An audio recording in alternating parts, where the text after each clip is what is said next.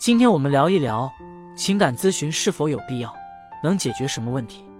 很多人可能在工作方面是强者，但是一提到自己的感情，就完全不知道应该如何来做，甚至是有的时候口不对心，也导致了矛盾。情感咨询行业的出现，无形中就为我们减少了更多的压力，也帮助我们找到了更多好的方法来解决情感上出现的一些问题。不过，这样的一个行业还是新兴行业。很多人可能咨询的时候也都是多少有一定的担心。那么这样的咨询对我们而言到底意味着什么呢？第一点，心理层面打开我们的心扉。多数人看上去能言善道，但是涉及到了情感的一些事情，好像就完全不知道应该说什么了。其实情感咨询更多还是从心理层面来帮助我们解决问题。大家也应该知道，情感就是彼此心理方面的依赖、爱恋。如果情感真的是出现了问题，自然还是应该从心理层面来解决问题。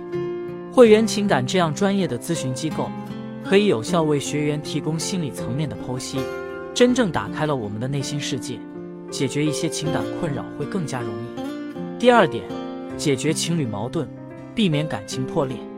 既然能能够成为情侣，尤其是到了已经结婚多年，其实彼此之间的爱还是非常浓郁的。